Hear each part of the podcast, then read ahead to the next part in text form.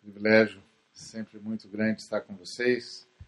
Eu queria uh, conversar com vocês sobre uh, o Espírito Santo e na perspectiva que eu chamo de o Espírito Santo, o grande diretor. Oremos. Em nome de Jesus, Pai, nós estamos diante do Senhor por causa do sangue do, do Cordeiro. Nós queremos pedir a Tua palavra e, como resultado do sacrifício, da oferta de Jesus, para a Tua honra e para a Tua glória. Em nome de Jesus. Amém. Muito bom. Eu queria falar com vocês sobre o Espírito Santo como o grande diretor. Então imagine um filme.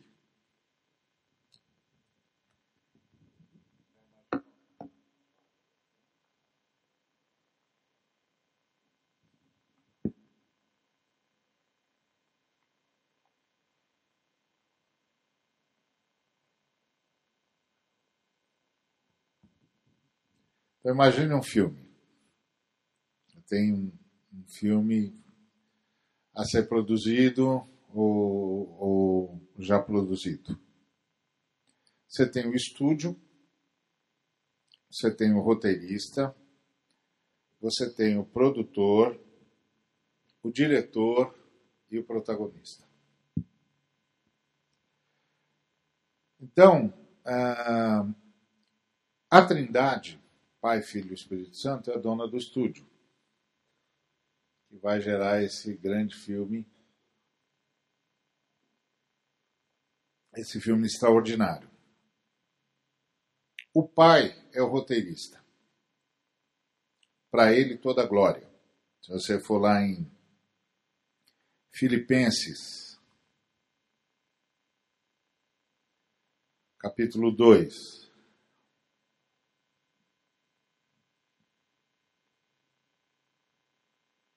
que você lê lá como resultado de todo o trabalho de Cristo.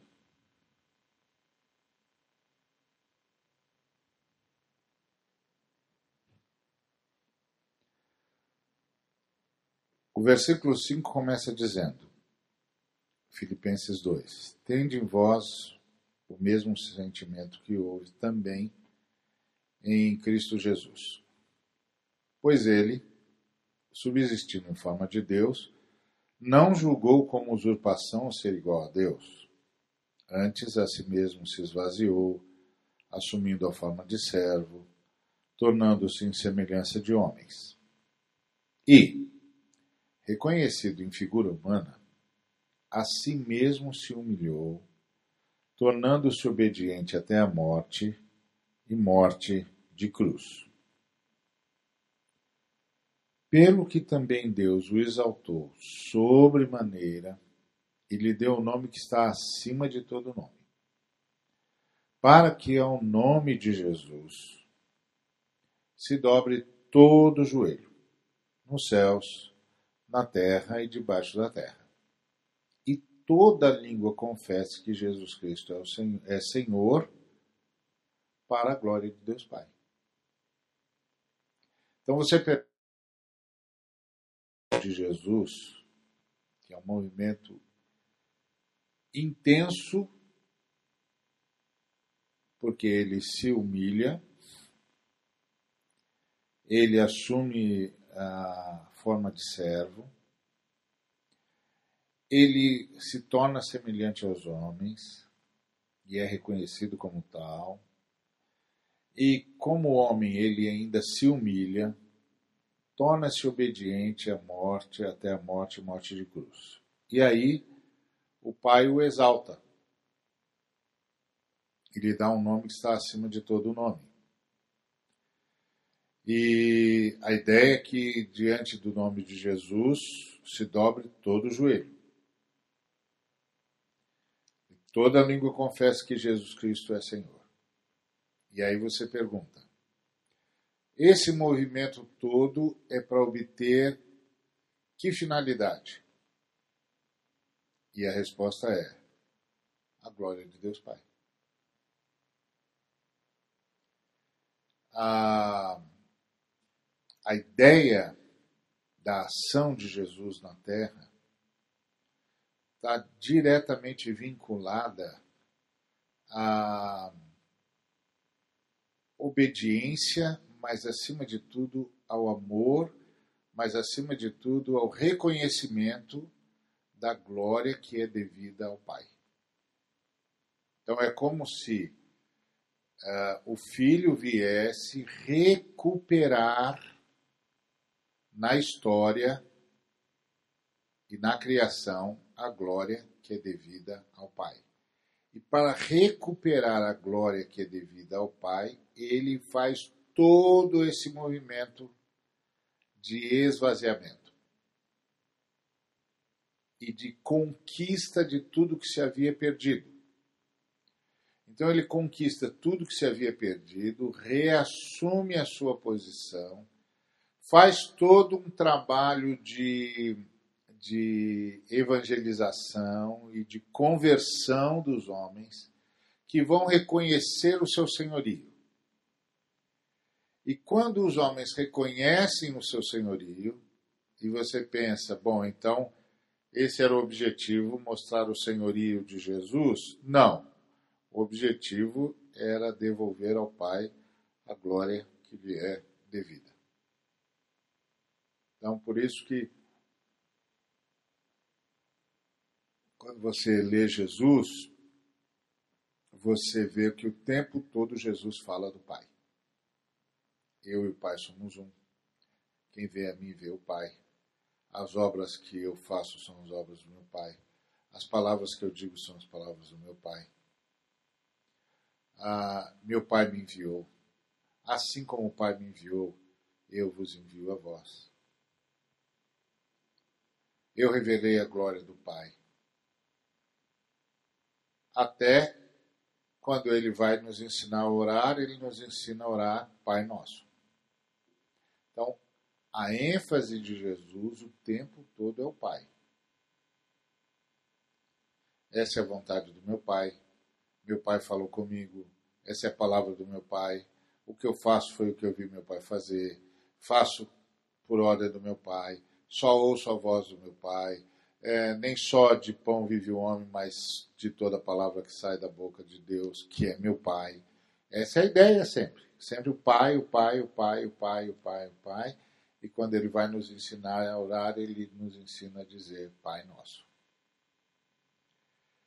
Então, o, o, o Pai é o grande roteirista e para ele toda a glória. O produtor, que é aquele que paga as contas, é o filho. Porque é ele quem paga todo o custo. Se você for lá para Colossenses, capítulo 1, versos 16 e 17, você vai ver isso.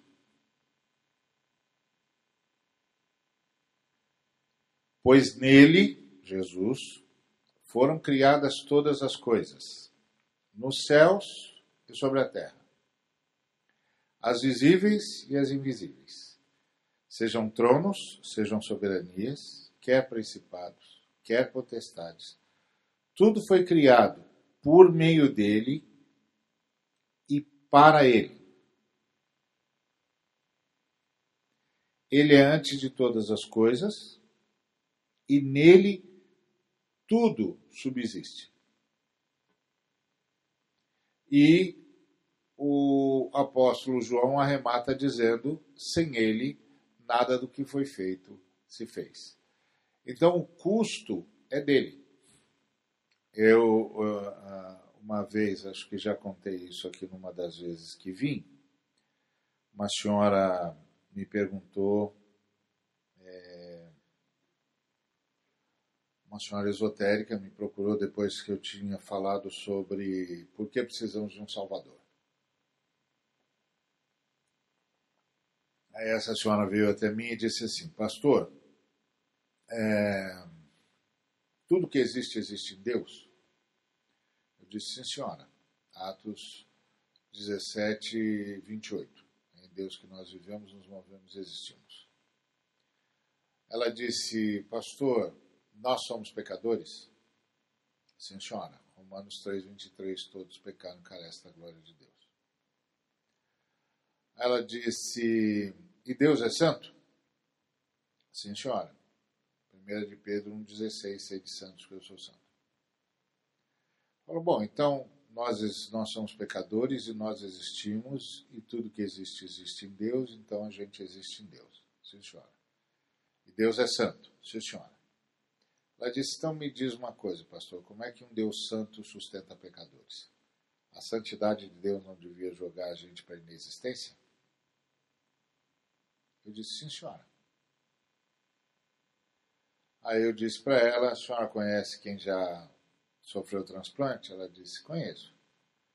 Qual é o maior problema de quem sofre transplante? Rejeição. E como é que evita a rejeição? Remédio. Falei, pois é. No nosso caso também tem um remédio.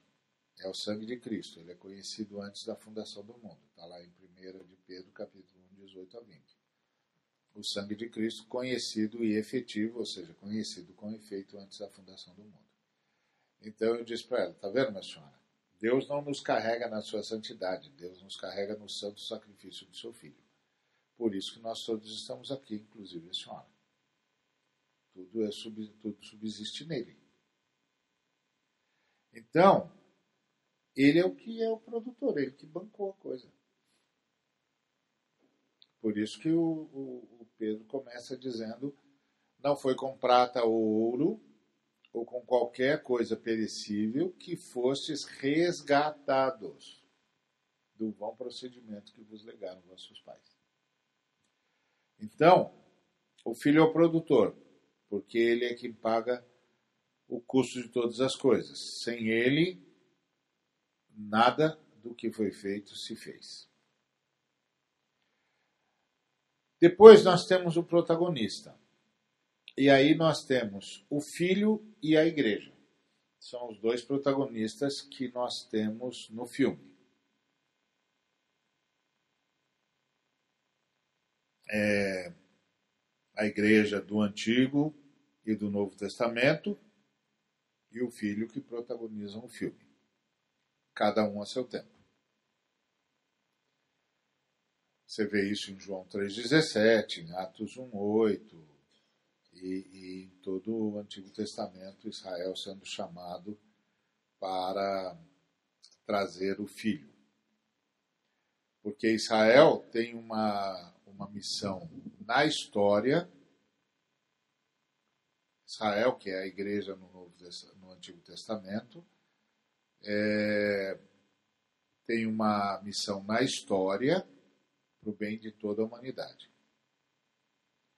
E a igreja, que é o Israel do Novo Testamento, tem uma missão na humanidade para o bem da história. São missões de natureza diferentes, embora estejam centralizadas na mesma pessoa. Israel tem uma missão na história. Qual é a missão de Israel na história? Trazer a criança prometida em, em Gênesis 3, 15. O Senhor disse que uma criança nasceria e que ela é, esmagaria a cabeça da serpente. Ah, essa criança precisa nascer. Então, Israel é a nação formada por Deus para que a criança venha para a história, para que a criança nasça. E como a criança tem endereço para nascer, ela tem de nascer em Belém Efrata, Israel tem de ir para uma terra e ficar lá. Porque a criança tem de nascer lá, e a criança tem de nascer lá para o bem de toda a humanidade.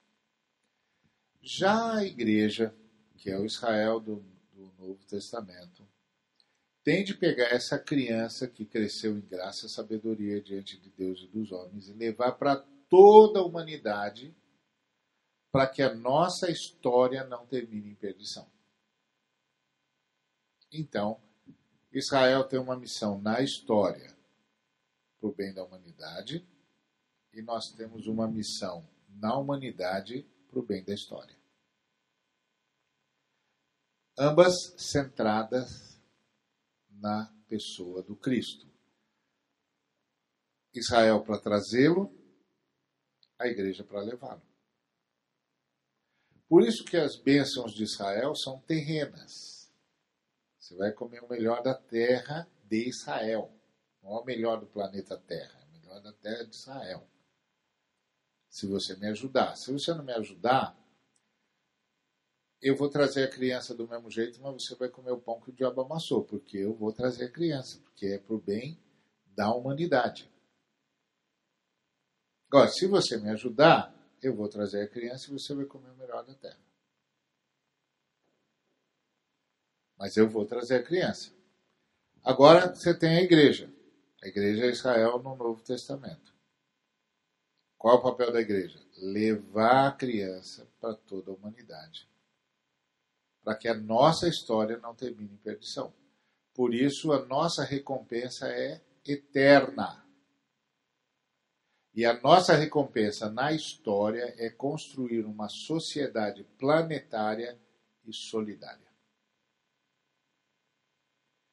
Que é a ideia da igualdade que aparece nos escritos do, do Novo Testamento. Uma sociedade planetária e solidária. Então, é o protagonismo protagonismo de Israel, a igreja no Antigo Testamento, o protagonismo do filho e o protagonismo da igreja. São os protagonistas do filme, cada um a seu tempo. E o Espírito Santo é o grande diretor. E isso eu queria conversar com os irmãos um pouquinho. Primeiro,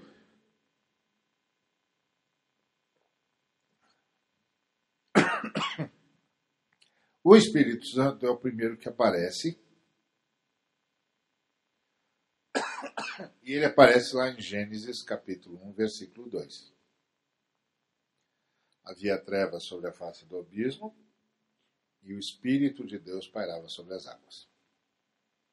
Quando a gente lê o Espírito de Deus pairava sobre as águas, a gente pode ser levado pela, pela imagem de estar sobre uma porção seca, observando uma porção de água. Mas essa imagem não, não é adequada, porque o planeta era só água. Então, quando o Espírito Santo paira sobre as águas, a ideia que está lá é que o Espírito Santo abraça o planeta.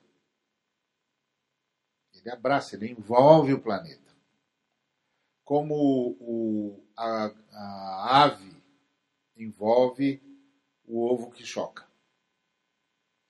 Então, a, o espírito envolve o planeta e cria um ambiente para o grito: haja luz.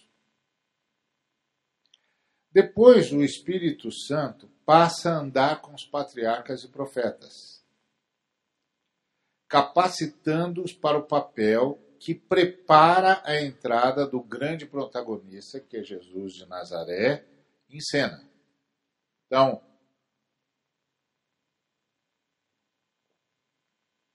ele está lá com, com Abraão, ele está com Isaac, ele está com Jacó,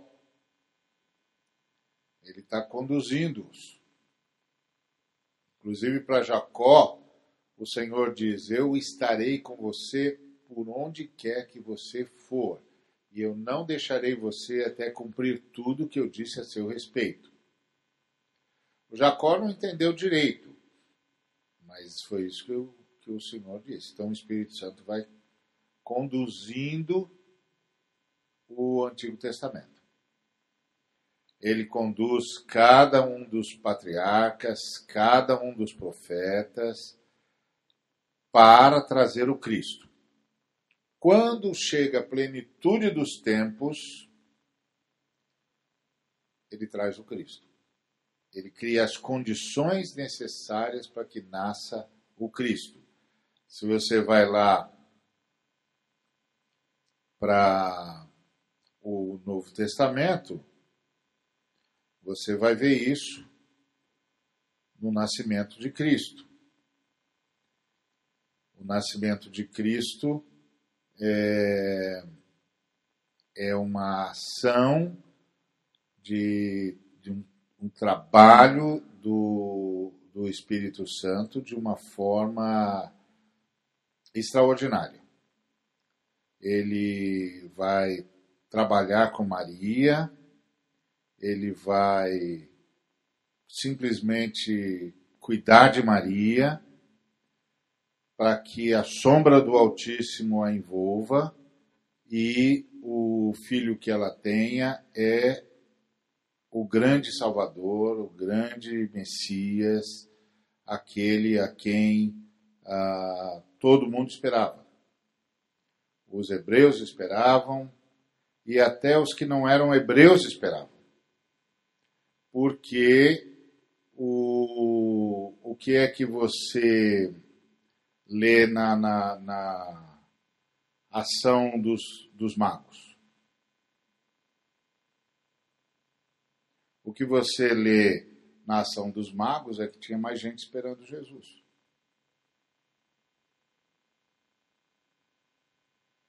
Porque eles viram a estrela no Oriente e disseram: é o rei dos judeus. E aí você lê lá em Lucas, no capítulo 1. Então, versículo 34. Então disse Maria ao anjo: Como será isto? Pois não tenho relação com homem algum. Respondeu-lhe o anjo: Descerá sobre ti o Espírito Santo, e o poder do Altíssimo te envolverá com a sua sombra. Por isso também o ente santo que é de nascer será chamado Filho de Deus. Então, o Espírito Santo que envolveu o planeta, que andou com os patriarcas e profetas, cria as condições necessárias para o nascimento do Cristo. Está dirigindo tudo. Aí, o Cristo assume o protagonismo sob a direção do Espírito Santo. Aí você vai lá para Lucas capítulo 4, versículo 18 que, que você lê lá?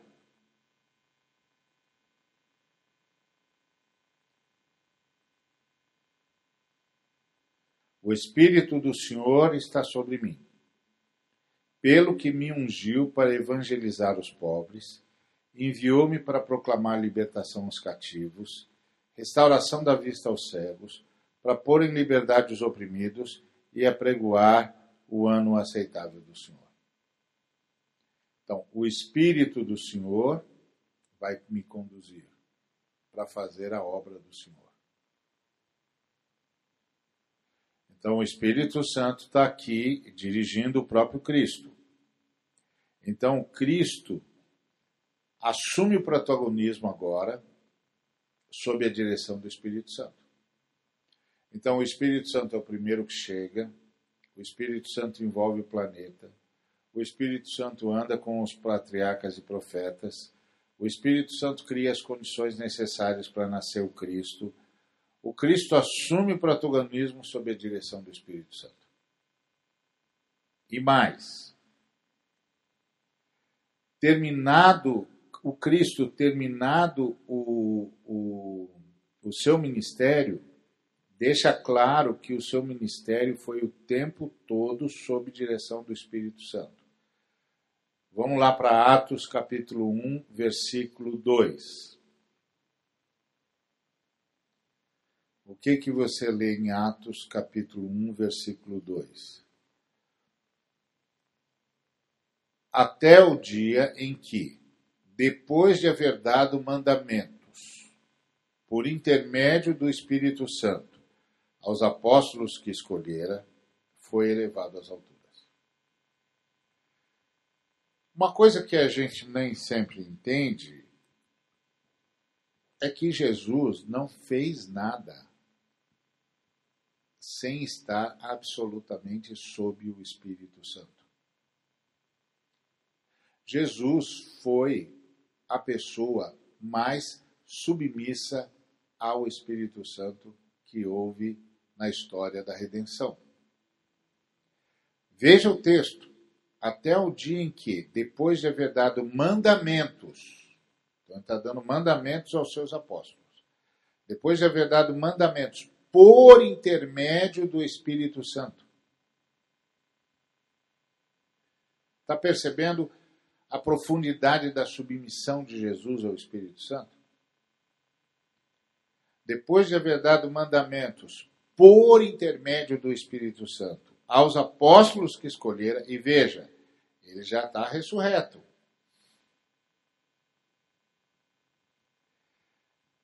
Depois de haver dado mandamentos por intermédio do Espírito Santo aos apóstolos que escolhera, foi elevado às alturas.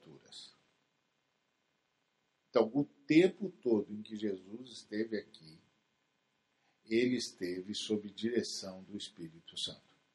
Não fez nada que não fosse pelo poder do Espírito Santo. Então, o Espírito Santo é o grande diretor. Agora, depois que Jesus, depois que Jesus assume, sobe ao, ao, aos céus, Jesus então reassume as suas prerrogativas plenas de produtor.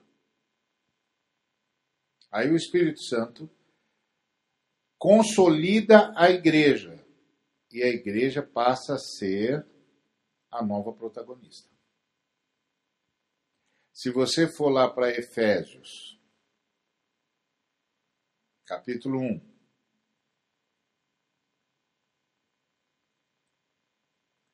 versículo 22, você vai ler o seguinte: E pôs todas as coisas debaixo dos pés, e para ser o cabeça sobre todas as coisas, o deu à igreja, a qual é o seu corpo, a plenitude daquele que é tudo enche em todas as coisas. A igreja é a protagonista porque a igreja é o corpo de Jesus. O que, significa a igreja ser o corpo de Jesus? Onde é que você está? você vai dizer: Eu estou aqui na Igreja Batista Memorial de Alphaville. Não. O seu corpo está aqui na Igreja Batista Memorial de Alphaville. Você está no seu corpo. Você canta, eu só sei que você canta porque você tem corpo. Você é um matemático brilhante, eu só sei que você é um matemático brilhante porque você tem corpo. Você é um orador impressionante, eu só sei que você é um orador impressionante porque você tem corpo. Você está no seu corpo. Pensa no atleta que está contundido. Ronaldo Fenômeno, por exemplo. Teve contusões sérias. Quando ele ficou contundido, ele deixou de saber jogar futebol? Não. Claro que não. Posso imaginar o Ronaldo contundido assistindo o jogo do time dele e vendo o colega que o substituía não conseguindo ver a jogada. Posso imaginá-lo gritando para a televisão, é, tentando alcançar o colega, dizendo: Você está indo para a esquerda e o jogo está caindo para a direita, o que, que você está fazendo? Você não está vendo a jogada? Por que, que ele não está lá? Porque ele não sabe jogar? Não, porque ele não tem mais corpo para isso.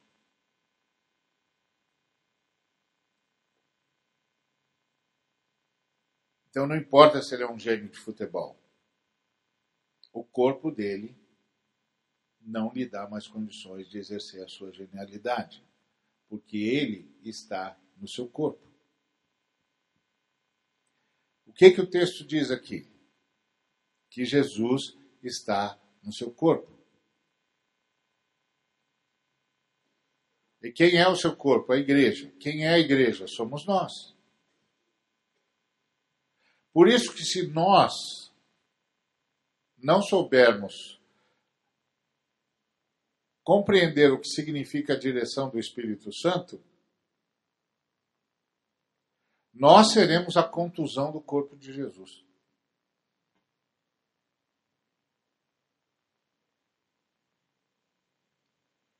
E aí o maior cérebro do universo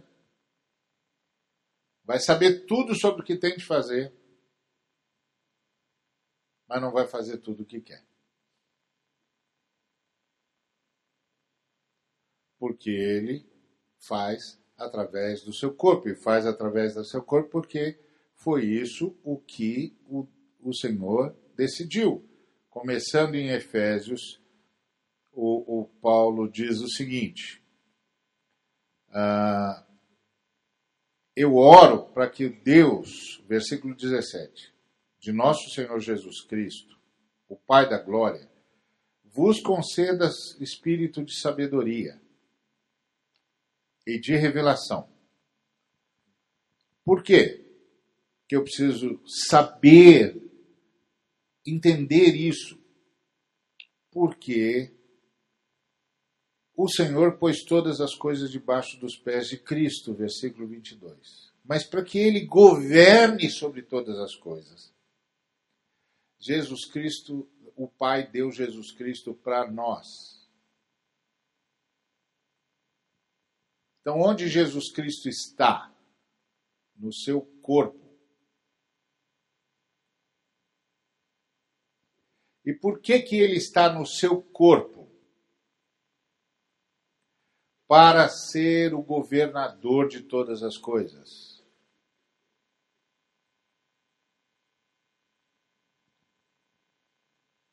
Porque o corpo é a plenitude daquele que tudo enche em todas as coisas.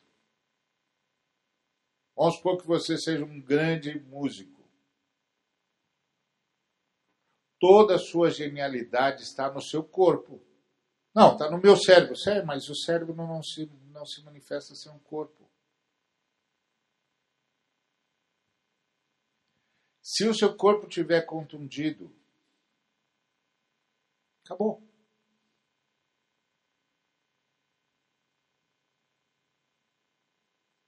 Você tem de achar uma outra forma de usar a sua genialidade. Se tiver corpo para isso. Você vai ter de estilo Steve Hawkins usar a parte do corpo que funciona, que ainda obedece ao cérebro. Se você não tiver mais nenhuma parte do corpo que obedeça ao cérebro, toda a sua genialidade morreu.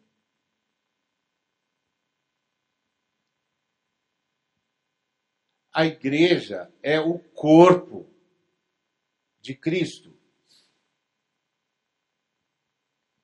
e para ser o cabeça sobre todas as coisas, o deu à igreja, onde ele está plenamente, porque ele está no seu corpo. Ele é quem dá sentido a todas as coisas, mas ele está no seu corpo. Então, quando eu compreendo isso e entendo que Jesus Cristo fez tudo sob a direção do Espírito Santo, eu entendo exatamente o que é em mim que, e que faltando pode atrapalhar Cristo. O que é em mim que faltando pode atrapalhar Cristo? se eu não estiver tão submisso ao Espírito Santo como ele esteve? Porque ele fez o que fez sob direção do Espírito Santo.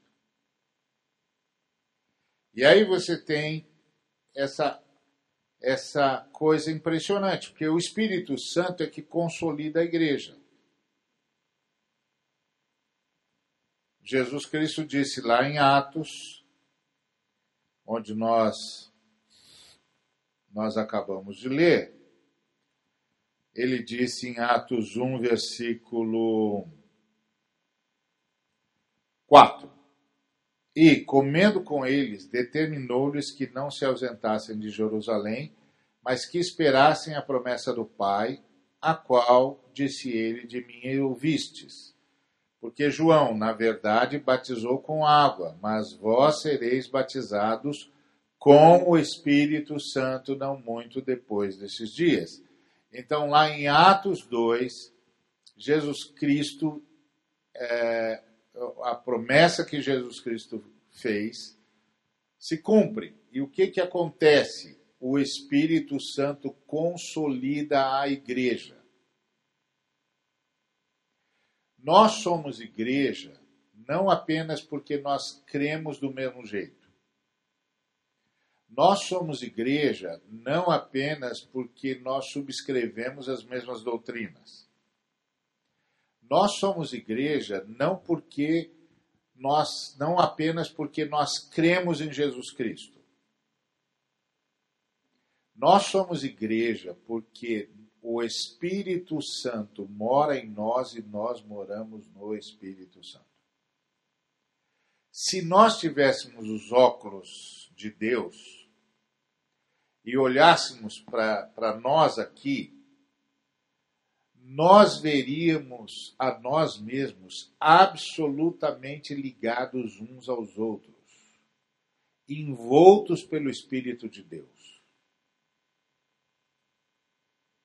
Vivemos num ambiente que é o Espírito de Deus, e esse Espírito vive em nós. É como o ar que respiramos.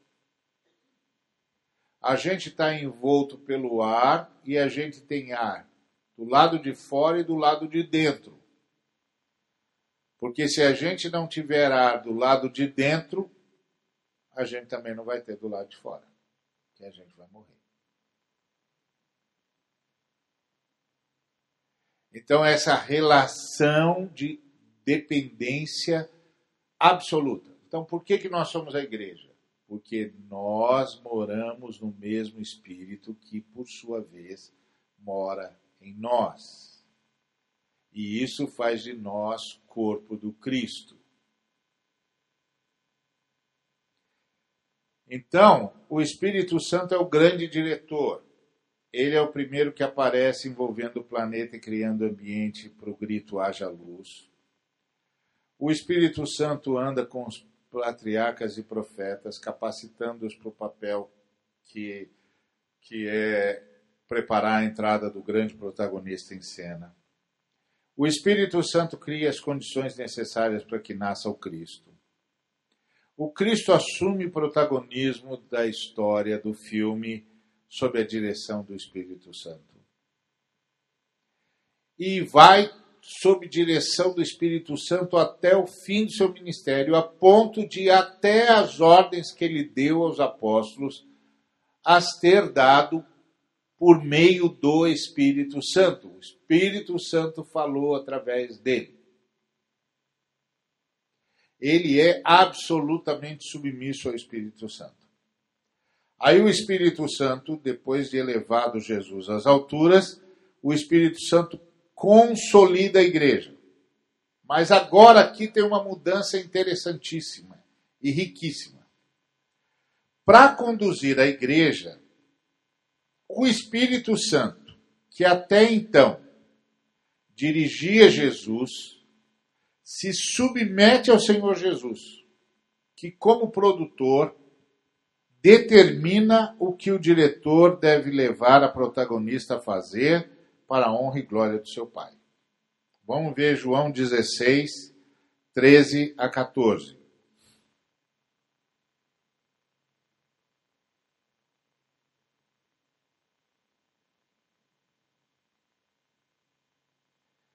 Quando vier, porém, o Espírito da Verdade, ele vos guiará a toda a verdade porque não falará por si mesmo, mas dirá tudo o que tiver ouvido, e vos anunciará as coisas que hão de vir. ele me glorificará, porque há de receber do que é meu e vou-lo há de anunciar. Olha que, que coisa extraordinária essa cumplicidade da Trindade. Então, o filho se esvazia, assume a forma de servo, é achado em figura humana, se submete ao Espírito Santo. O Espírito Santo o conduz o tempo todo, o Espírito que está aqui desde, desde sempre. O conduz o tempo todo, ele só fala o que o Espírito Santo é, é, o, o, manda falar, ele é o Espírito Santo que fala através dele, ele se submete plenamente ao Espírito Santo. Cumpre o seu ministério. Seu último passo é dar ordens aos seus discípulos por meio do Espírito Santo, ainda submisso ao Espírito Santo, dirigido pelo Espírito Santo, ele, o Espírito Santo fala através dele, ele fala o que o Espírito Santo quer que ele diga. Aí ele é elevado às alturas. Elevado às alturas, ele reassume a glória que tinha antes. E assume-se como o grande produtor do filme que se chama A História da Redenção. E aí, o Espírito Santo, o grande diretor, que o tempo todo tinha dirigido Jesus de Nazaré, agora se submete ao Senhor Jesus para conduzir a igreja, a nova protagonista, segundo a vontade de Jesus, para a honra e glória do Pai. E aí, o Espírito Santo vai conduzindo a igreja no desempenho de seu papel até o momento apoteótico, em que a igreja, plenamente côncia do seu papel de esposa, está pronta. E o Espírito e a noiva dizem: Vem. Então, tá vendo? O Espírito Santo é o grande diretor. Ele continua dirigindo e agora ele está trabalhando com a esposa. Para fazer isso de forma extraordinária, o Espírito Santo vem morar na igreja e em cada membro da igreja. E aí o Espírito Santo trabalha em cada membro dessa congregação. Como é que o Espírito Santo trabalha em nós? Segundo aos Coríntios 3:18.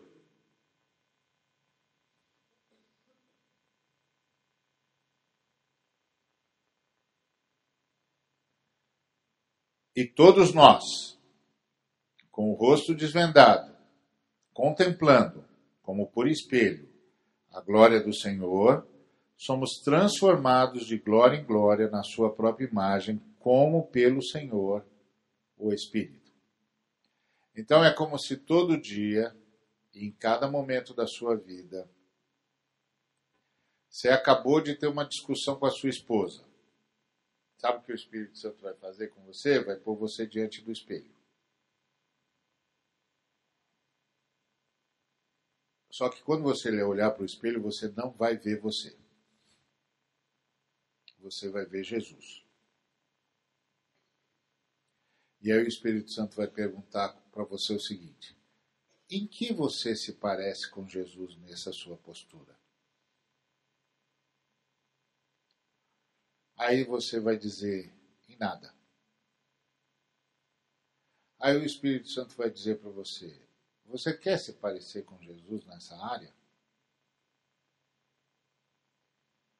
Quero. Então o Espírito Santo leva você ao arrependimento e começa um trabalho de transformação da sua vida para você se parecer com Jesus, onde Jesus ainda não aparece em você. Qual é o meu papel e o seu papel? Não resistir ao Espírito Santo.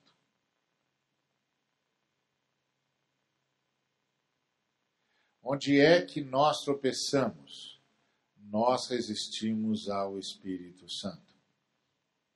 É quase como se a gente dissesse para o Espírito Santo: Eu sei que Jesus não se parece com isso que eu fiz, mas eu acho que ele devia parecer sim.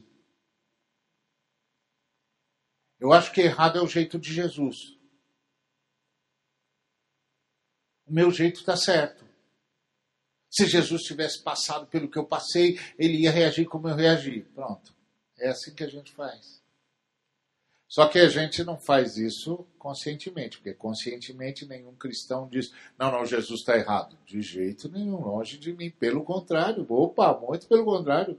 Ele está sempre certo. Certo, teu nome é Jesus. Jesus está sempre certo.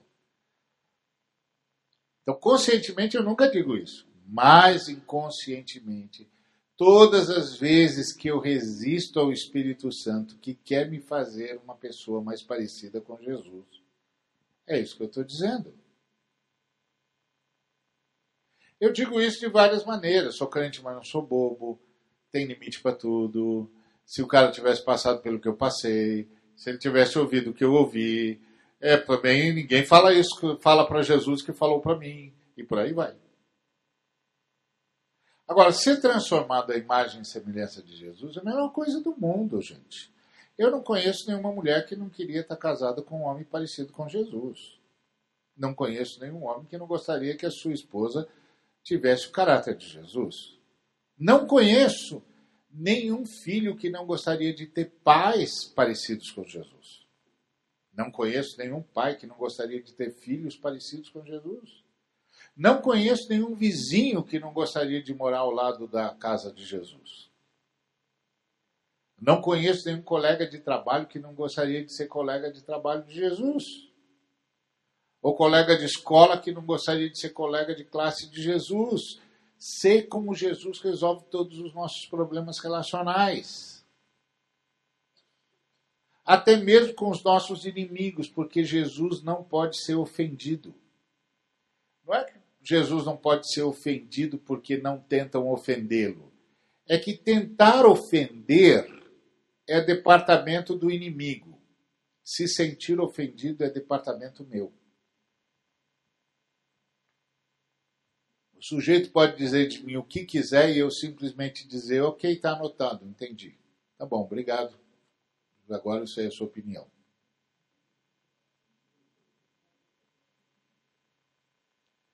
Ou eu posso me sentir ofendido. Então, se eu me sinto ofendido, aí eu vou para ofender. Mas a Bíblia diz que Jesus, quando caluniava, caluniado não caluniava. Quando agredido, não agredia. Quando atacado, não revidava ninguém conseguia atingi-lo. Salvação não é não ser atacado, é não ser atingido.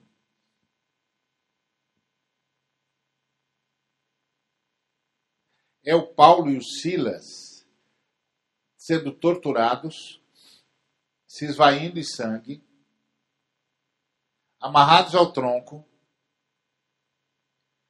e aí viram para o carcereiro e digam: então, o senhor já terminou o seu trabalho? Já. Então, a gente vai começar aqui um culto. Se o senhor quiser participar, o culto é aberto, o senhor está com o nosso convidado especial. Aí imagina o carcereiro dizendo para ele: escuta, vocês vão cultuar quem? Jesus. Nosso Deus, Senhor. Você está falando que você vai cultuar o Jesus que permitiu que eu espancasse você? Está dizendo que você vai cultuar o, o Deus que permitiu que eu torturasse você? Você está dizendo que você vai falar com Deus que não fez nada enquanto eu esmagava o seu corpo? Você está dizendo que vai adorar o Deus que você chama de Jesus, não é? Que me permite colocar você na pior cela da prisão, ainda amarrado aos troncos? E aí o Paulo Silas diz para ele assim: Rapaz, você não entendeu nada. Nós estamos salvos de você. Você pode fazer o que você fizer com o nosso corpo, você nunca vai alcançar o nosso espírito, nunca vai alcançar a nossa consciência, nunca vai alcançar a nossa alma. Nós estamos salvos de gente como você. Por isso que Paulo, do calabouço romano, disse disse a coisa mais extraordinária que podia ser dito no ambiente romano. Deus é Pai de todos. Deus está em todos. E Deus age por meio de todos. Todos são iguais. Dizer isso no calabouço romano, o sujeito precisa estar muito salvo.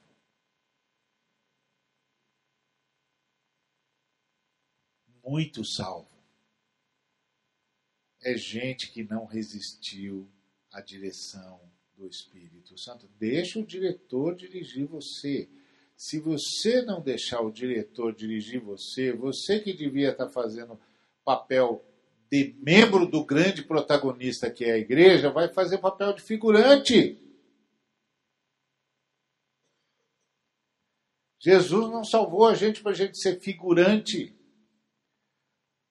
mas para a gente participar da protagonista que é a igreja.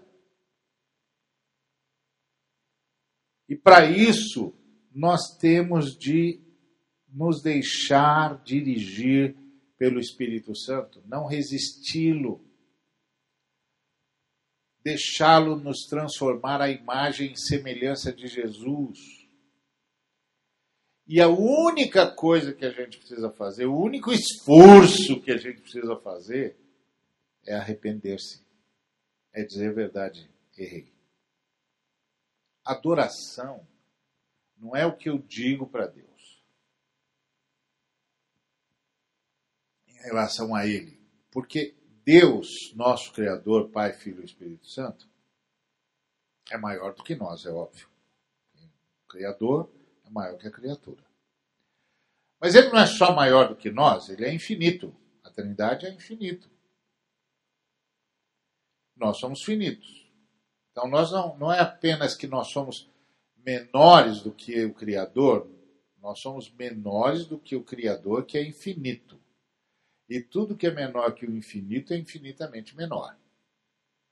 Então, quando eu digo que Deus é santo, Deus é santo. Mas o santo que eu sou capaz de dizer é infinitamente menor do que o santo que Deus é. Quando eu digo que Deus é bom, Deus é bom. Mas o bom que eu sou capaz de dizer é infinitamente menor do que o bom que Deus é. Então, quando é que a minha palavra de fato encontra Deus? Quando eu digo a Deus, Deus, o Senhor está certo, eu estou errado faz a tua vontade. Muda o que tiver de mudar. É a oração do salmista. Sonda-me, ó Deus. Conhece meu coração. Prova-me. Perscruta os meus pensamentos. Vê se há em mim algum caminho mau e guia-me pelo caminho direito. O senhor está certo. Eu é que estou errado seja feita a tua vontade. Isso é adoração.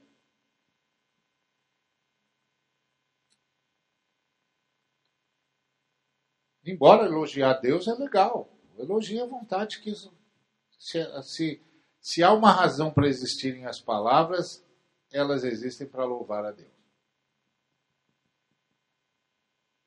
Para que Deus seja louvado. Mas adoração essa profunda submissão ao Espírito Santo de Deus, o grande diretor.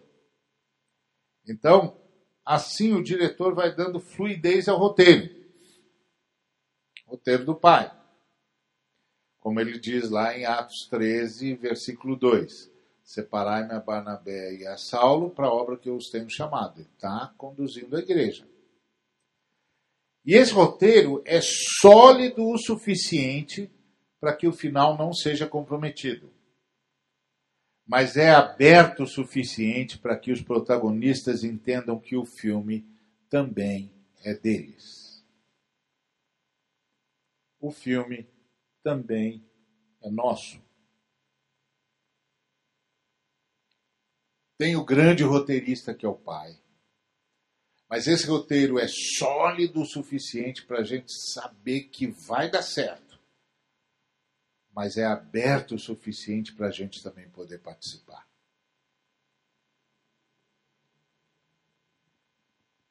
Cabe a cada membro da igreja, a protagonista dos últimos tempos, porque a igreja é o anúncio dos últimos tempos.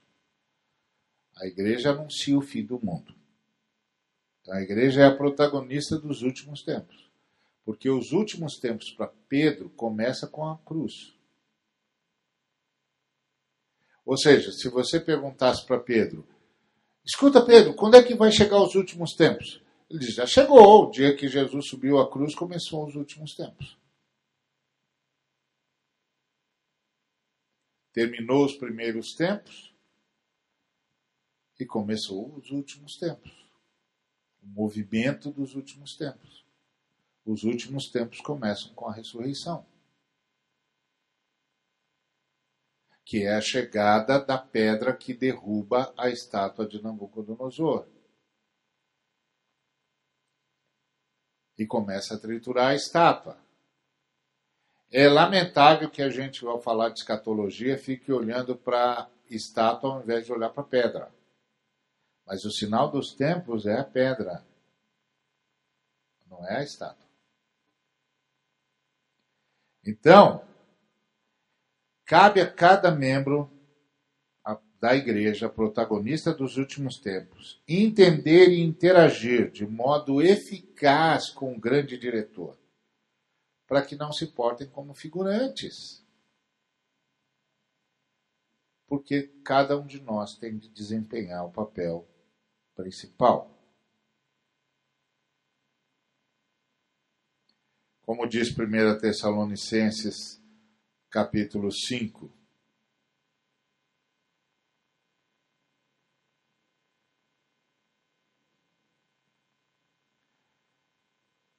versículo Tessalonicenses, capítulo 5, versículo 19 que nos diz o seguinte: Não apagueis o espírito. Então, a gente tem de permitir que o grande diretor nos dirija. Portanto, o segredo desse filme é a interação com o diretor, o Espírito Santo. E para isso, irmãos, Basta pedir ao pai, o roteirista, porque a possibilidade de interação plena já está dada. É o que diz Lucas 11, versículo 13. Se vós que sois maus sabeis dar boas dádivas aos vossos filhos, quanto mais o Pai não dará o Espírito Santo àqueles que lhe pedirem. Então, o Espírito Santo já está em nós e nós já estamos nele. E a nossa oração é que o Espírito Santo tenha plena liberdade em nós, para que nós possamos ser eficazes como membros do corpo, sob direção do Espírito Santo, como Jesus foi eficaz como Salvador da humanidade, sob a direção do Espírito Santo. Então, o segredo da igreja é o Espírito Santo. O segredo da vida da igreja é o Espírito Santo. O segredo de crescer como cristão é o Espírito Santo. Então, o Espírito Santo é o grande diretor. Então, isso que eu queria deixar com vocês. Eu, tenho um outro estudo que eu fiz sobre o Espírito Santo, que eu trabalho o Espírito Santo, o grande tradutor, que é uma outra perspectiva da ação do Espírito Santo que é extraordinária. Mas hoje eu queria deixar com vocês essa perspectiva. O Espírito Santo é o grande diretor desse filme que nós chamamos de A História da Redenção. E ele já mora em nós e nós moramos nele. Por isso nós somos um. E só não estamos vivendo assim porque o diretor não está conseguindo dirigir os seus protagonistas. E não porque o diretor não saiba, mas porque o diretor reage a gente, não se impõe a gente. Por isso ele pode se entristecer, ele pode ser apagado. E aí, a gente que devia estar vivendo em pleno protagonismo padece infigurações. Que Deus nos abençoe.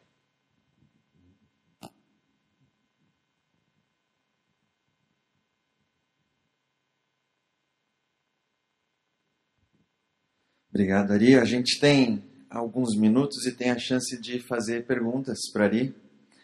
É, se você consegue organizar seus pensamentos e tem alguma pergunta que você possa fazer, levante sua mão, o microfone vai até você.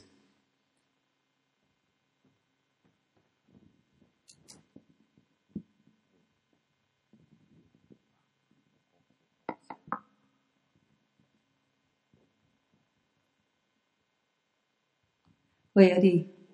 Eu tenho uma pergunta meio doida, mas você é acostumado com isso. Então, é, qual o papel do, do Espírito Santo depois do casamento do, da noiva com Jesus?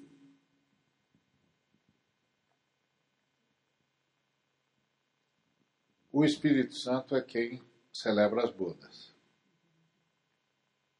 E aí a gente vai para um, um salto que ainda não nos foi revelado em 1 de João capítulo 3, versículo 2, está escrito o seguinte: ah, Hoje sabemos que somos filhos de Deus, mas ainda não foi revelado o que havemos de ser. Porém, sabemos que o veremos como ele é e seremos semelhante a ele, semelhantes a ele. Então, o Espírito Santo é quem faz todo esse envolvimento. Agora, depois, ah, vai ser muito mais do que a gente consegue imaginar, porque nem foi nos dado ainda.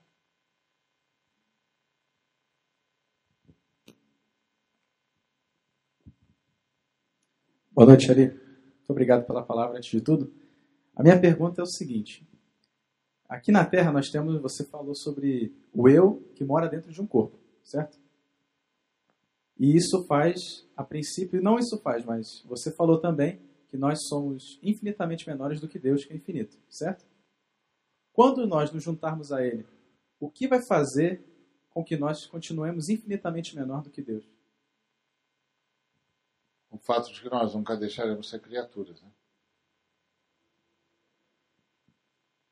E nós vamos nos é, relacionarmos como igreja, né? E não vamos ser deuses. Vamos ser a esposa. A esposa não é o marido. Então nós vamos continuar menores, infinitamente menores, mas num relacionamento que hoje a gente ainda não conhece.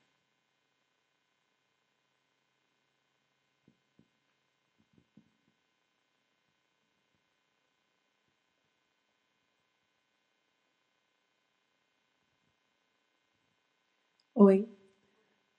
Ari, você falou que o Espírito Santo, ele reage às nossas ações, ele não se impõe, certo?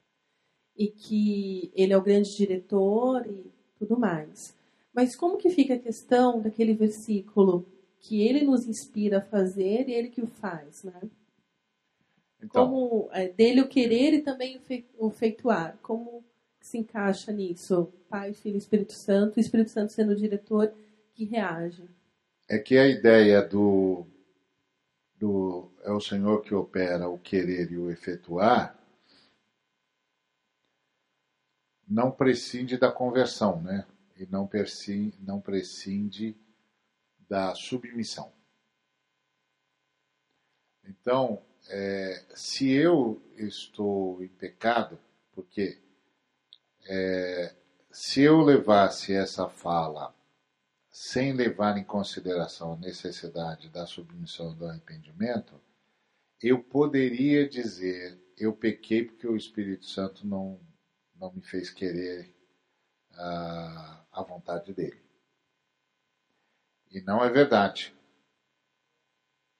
Não é verdade, porque o responsável pelo pecado sou eu. E o texto diz que eu posso apagar o Espírito Santo. Então, o Espírito Santo me convence, me convenceu do pecado, da justiça e do juízo. Eu começo a andar com o Espírito Santo e eu começo a me submeter ao Espírito Santo. Mas o apóstolo Paulo diz que eu posso cair da graça. E cair da graça não é cair num pecado bárbaro, não. É, eu posso assumir o controle da minha vida cristã. Ou seja, por exemplo, é, eu acredito que se eu é, jejuar, Deus vai fazer o que eu estou pedindo cair da graça. Eu acredito que se eu levantar de madrugada, Deus vai me ouvir melhor, cair da graça. Tudo que eu entendo que Deus vai fazer como fruto de um esforço meu para sustentar a minha salvação, me leva a cair da graça. A hora que eu caí da graça, eu começo a cair cada vez mais. Eu passo de cair da graça para inclinar para a carne. Aí que eu inclino para a carne, aí eu já começo a dar os frutos da carne. Então, qual é o privilégio que eu tenho quando eu sou salvo? O privilégio de me render o privilégio de me submeter absolutamente. Qual vai ser a, a, tentativa do diabo o tempo todo comigo? Não é me roubar a salvação, mas me roubar o protagonismo. Dizendo para mim que eu posso. E aí eu começo a entender que se eu fizer Deus também faz. Tipo o ditado: faça a sua parte que eu te ajudarei. Só que a fé cristã é subir uma escada, mas é subir uma escada rolante. Não é você que sobe a escada, é a escada que sobe você. Toda vez que eu ensino isso, alguém me pergunta: qual é a minha parte? Ficar na escada. que foi onde a conversão colocou você. Onde é que a conversão nos colocou? A conversão nos colocou numa posição de absoluta dependência. Senhor, eu não sei, mas tu sabes. Eu não tenho, mas tu tens. Eu não posso, mas tu podes. Eu me rendo a ti. Faz a tua vontade. Então, é, é aqui que eu tenho de vigiar e orar para não cair em tentação. É claro que a gente pensa em quando a gente pensa em cair em tentação, a gente pensa nos pecados escabrosos. Mas cair em pecados escabrosos não é cair em tentação, é despencar em tentação. Porque para chegar até ferir a lei de Moisés, a gente tem de descer muito. Porque o nosso padrão de pecado não é a lei de Moisés. O nosso padrão de pecado é a vida de Jesus. É o fruto do Espírito. Então, se a gente chama de pecado tudo que não é fruto do Espírito, Nosso padrão é muito superior ao de Moisés. Então, para chegar a ferir a lei de Moisés, despenca, mas despenca muito. Então começa quando? Começa quando eu me dou conta é, ou sou convencido de que eu posso. Então aí o Espírito Santo se retrai. Você pode? Então é com você.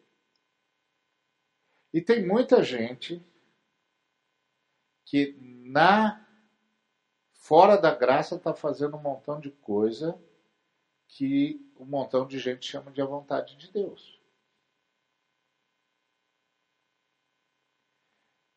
E o que é, qual é a diferença entre ele que está lá servindo aos necessitados e o outro que também está fazendo servindo os necessitados? Por que, que eu digo que um está fora da graça e outro está na graça? Porque um está servindo os necessitados pensando no galardão que isso vai lhe dar. E o outro está servindo os necessitados porque o amor de Deus pelos necessitados o constrangeu. É aí o querer então, o querer e o efetuar não prescinde do submeter-se. Porque, caso contrário, seria um títere. Não é um títere. É um amigo. Já não vos chamo servos, mas amigos, porque o servo não sabe o que faz o seu senhor eu, porém, vos comuniquei tudo. Então vocês são meus amigos. Não é outra relação. Então qual é a demanda para nós? Fica onde o Espírito Santo colocou você, ué. onde a conversão colocou a gente, em absoluta submissão. Eu não sei mas tu sabes. Eu não tenho, mas tu tens. Eu não posso, mas tu podes. E eu me submeto. Faz a tua vontade. Que é conversão. Conversão é abrir mão do arbítrio.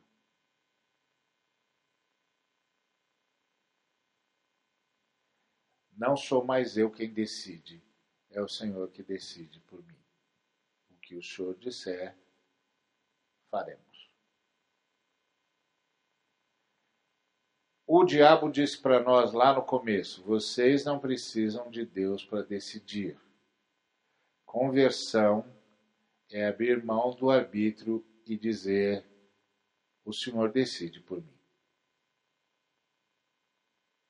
É, é um outro projeto. É, só quando você falava, me veio outra coisa à cabeça. É, isso seria o pecar contra o espírito? O que é o pecado contra o espírito a gente não sabe. Espero que não seja esse.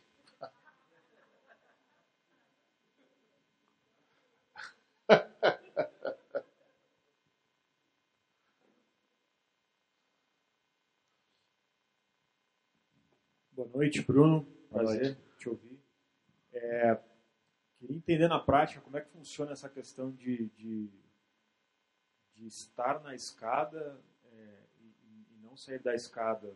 É, até que ponto vai o esforço humano? É, você deve ter ouvido essa pergunta já várias vezes, mas na prática eu preciso me esforçar, né, de certo modo, para para ter uma vida de santidade, para me colocar em submissão nesse processo mas até que ponto é a carne que, que é, é, eu mesmo, pelo meu próprio esforço, que estou me levando a isso, ou o Espírito Santo que me leva? Onde é que a gente divide essas duas coisas de uma forma prática ou a gente não vai conseguir saber como essa divisão é de fato? Bom, é... a ideia básica é a seguinte: você está diante de um de um. Vamos supor que o, o camarada é um sujeito de uma, numa posição de decisão qualquer. E aí ele tem de tomar uma decisão que vai mudar o rumo para um lado ou para o outro. Aí um dos lados que vai ser afetado pela decisão dele chega e oferece é, presente para ele. Tenta corrompê-lo com algo que realmente o encanta. Muito dinheiro, ou seja lá o que for. Se ele é o cara do esforço, ele é o cara que vai dizer assim: não, eu não posso fazer isso. Não posso, eu sou crente eu não posso, eu não vou fazer, eu não tenho, eu, eu tenho valores, eu não vou fazer. E o cara vai, vai oferecer mais, vai oferecer mais, vai oferecer mais, vai oferecer mais, até que um dia ele chega com algo tão impressionante que o sujeito já começa a racionalizar. Por quê? Porque é ele que está reagindo. Se ele é o sujeito sob na escada, ele começa a gritar por socorro para Jesus. Jesus me socorre. Jesus tem piedade de mim. Jesus, o espírito é forte, mas a carne é fraca. Jesus, me socorre. Sê comigo. Sê tua força. Preciso da tua força. Sem a tua força não é possível. E aí o Senhor o socorre com a sua força e ele transcende aquela situação. É o, o, o, o princípio do esconder-se sob as asas do Altíssimo. é um sujeito que não acredita na capacidade dele de sustentar isso. Então ele clama a Jesus porque ele sabe que precisa da força de Jesus e que sem a força de Jesus ele não vai conseguir. E aí é uma, é uma relação de absoluta fé e dependência. Agora, o único senão nisso é se a pessoa disser: Mas e se Jesus não vier? Então, se a pessoa, quando a gente diz: E se Jesus não vier? A gente já disse onde está.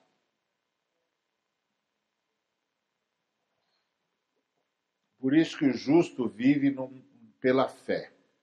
O Lutero dizia que viver pela fé não era simplesmente viver pelos, pelas doutrinas que conhece, mas por um relacionamento de profunda submissão e de profunda dependência. Porque fé é uma convicção. Então, essa convicção, como ela é convicção de certeza, é, é, é certeza do que se espera e convicção de, do que foi feito e não se vê, fé é fruto de um relacionamento. Como é que eu posso ter certeza do que espero se eu ainda espero? Como é que eu posso ter convicção de fatos que não se veem se fato é feito? é o que já foi realizado. Se já foi realizado, por que, que eu não vejo? Então, se eu não vejo que foi feito, e se o que eu tenho certeza é o que eu ainda espero, baseado em que que eu tenho convicção e certeza? é baseado na pessoa que disse isso para você. Eu recebi de Deus. Jesus Cristo disse isso para Pedro de uma forma brilhante, quando Pedro disse: Tu és o Cristo, filho do Deus vivo. Jesus disse para ele: Pedro, você é um homem feliz. Você é um homem feliz porque você sabe quem eu sou, porque o meu pai contou para você. Não foi porque você é perspicaz, não foi porque você prestou atenção nas minhas falas, não foi porque você pesquisou a meu respeito, não foi porque você analisou tudo que chegou diante de você. Você só sabe porque o meu pai contou para você. E você só disse porque você acreditou no que o meu pai contou para você. Por isso que o Paulo disse que eu não apenas creio, eu falo. Então, fé é um relacionamento com Deus que me dá essa garantia de que o que eu não vejo já aconteceu e o que eu espero, que e que o que eu espero é certo. Então, fé é um relacionamento sustentado, é um relacionamento com Deus, mas não é só um relacionamento com Deus no sentido de oi Deus, o senhor tá bom. Mas é o relacionamento com Deus que tem caráter. Eu tenho profunda convicção do caráter de Deus. E se ele disse, é porque é. Então, nessa perspectiva, é que eu peço por socorro. Porque fé é um relacionamento com Deus. E isso é o que eu abro mão quando eu assumo que eu vou cooperar na minha salvação eu vou orar mais, Deus vai me dar mais poder. Eu vou jejuar mais, Deus vai me dar mais poder. E na verdade, não quer dizer que não é para jejuar nem para orar, mas o Espírito Santo me dirigindo me faz estar em oração. O Espírito Santo me dirigindo me leva a períodos de jejum. Então é outra é outro relacionamento. Eu chamo isso de retomada da criancitude. Criancitude é uma capacidade de confiar absolutamente no Pai. Você aprende isso realmente observando as crianças. Para as crianças, o pai sabe tudo, o pai tem tudo, o pai pode tudo, o pai cuida de tudo. A criança na mão do pai está tá descansada, confiante e sem medo de nada. Isso é fé. Isso é criancitude. É isso que é convicção de, e certeza. Convicção do que não, de fatos que não se vê e certeza do que se espera. Então, é dessa fé que a Bíblia fala. Então, essa fé me faz gritar: Paiê! Esse cara está tentando bater em mim. Então essa é, é, é, então é, não é um esforço humano no sentido de não, eu tenho de resistir. Não, eu tenho de clamar. Paiê! E aí a Bíblia diz que perto está o Senhor de todos os que o invocam. Que é a lógica que está na oração do Pai Nosso. Não nos deixe cair em tentação. Qual é a lógica que está lá? Se eu só vou cair em tentação se eu não pedir socorro. Mas se eu não, se eu pedir socorro, eu não vou cair. Então, porque você pega a oração do Pai Nosso que diz: "Não nos deixe cair em tentação". Aí você diz: "Bom, se a oração é Senhor, Senhor, não nos deixe cair em tentação, por que é que a gente cai em tentação? Porque o Senhor não nos ajudou ou porque nós não pedimos? Essa é a pergunta. E por que, que eu não pedi? Ah, essa é a pergunta que ninguém quer responder.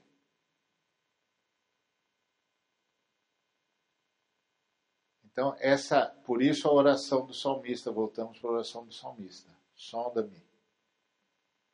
Conhece meu coração. Prova-me. Perscruta os meus pensamentos. Vê se há em mim algum caminho mau. Me guia para o caminho direito.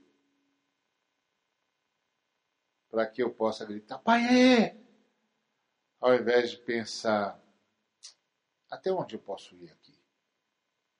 Então, essa dinâmica, e, e a sua pergunta é, é muito boa, porque a fé cristã é uma fé baseada numa submissão que é carregada pela palavra de Deus.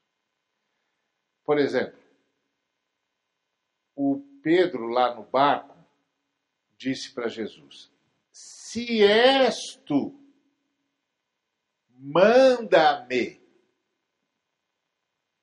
ir ter contigo por sobre as águas. Pedro foi de uma felicidade ímpar.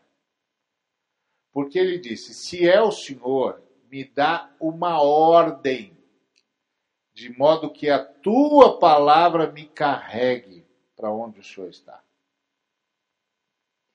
Então, essa a fé cristã é andar carregado pela palavra de Deus.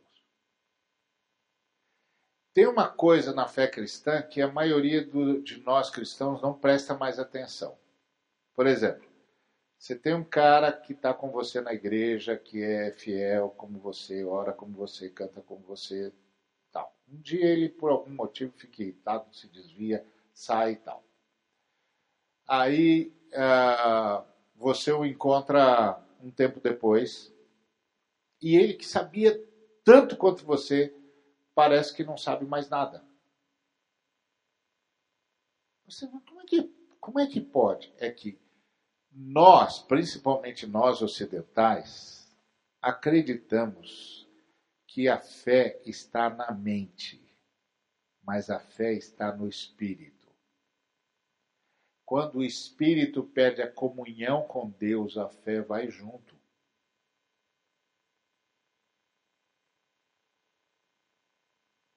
A fé é fruto da ressurreição do espírito e não da adequação da mente.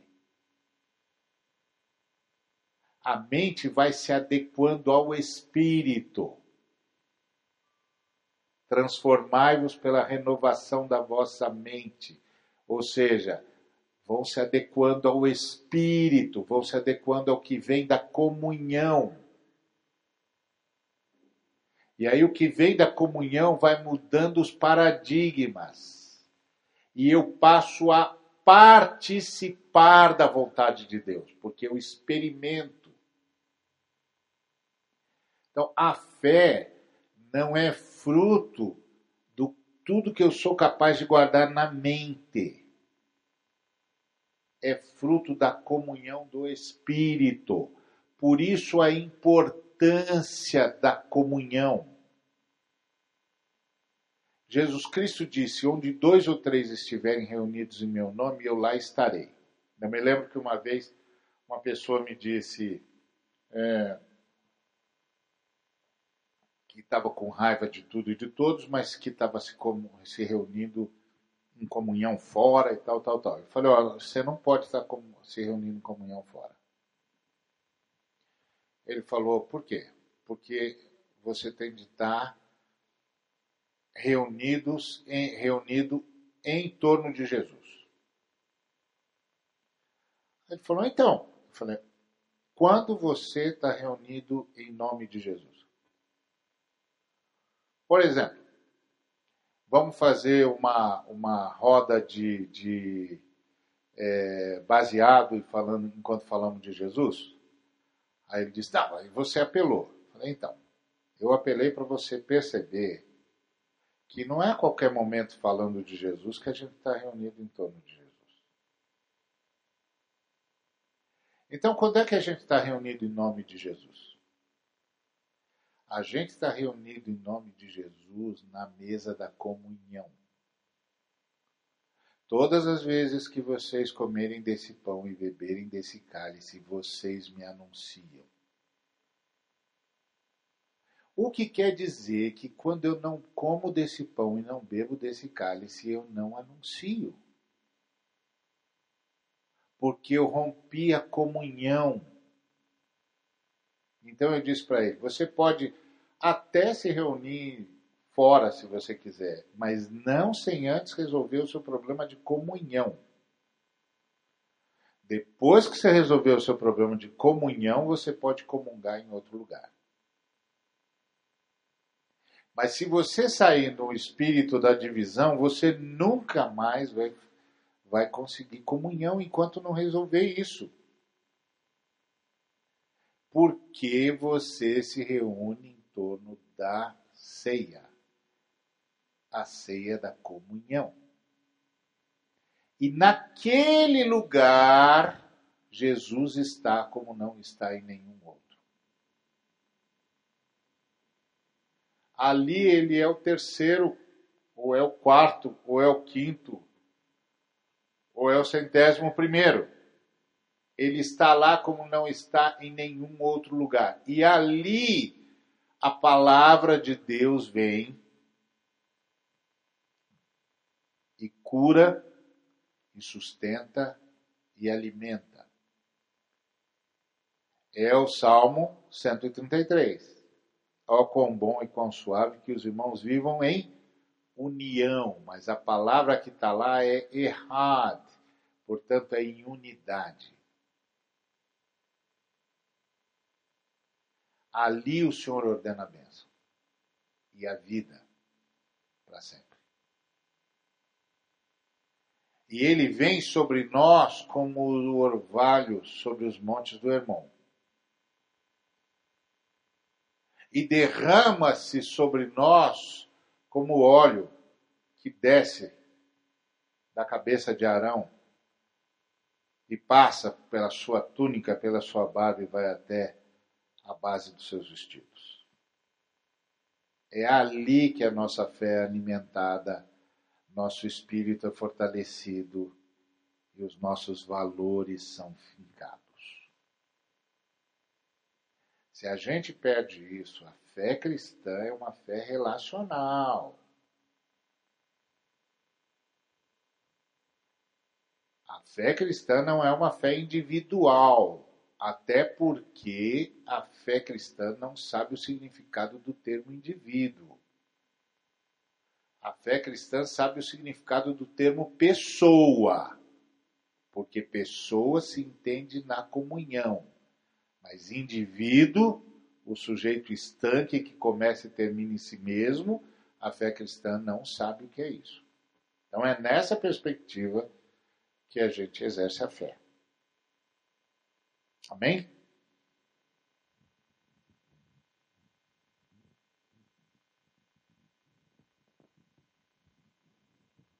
É isso, devido à hora, vamos encerrar por aqui. Se você quiser, pode encontrar com a Ari ainda aqui embaixo. Quero agradecer mais uma vez a presença do Ari, sempre uma bênção. A senhora, para encerrar, Ari, por favor. Em nome de Jesus, Pai, nós estamos diante do Senhor, gratos por Tua palavra, gratos por Tua presença em nós, por meio do Santo Espírito. Rogamos que o Espírito Santo nos convença sempre para a tua honra e tua glória, que o nosso espírito esteja sempre alimentado para que a nossa mente seja instrumento adequado, uma vez submissa ao nosso espírito. Senhor, nós reconhecemos que só o Senhor deve decidir. Nós nos colocamos sob tua direção, Espírito Santo. Glorifica o Pai, em nome de Jesus, nas nossas vidas.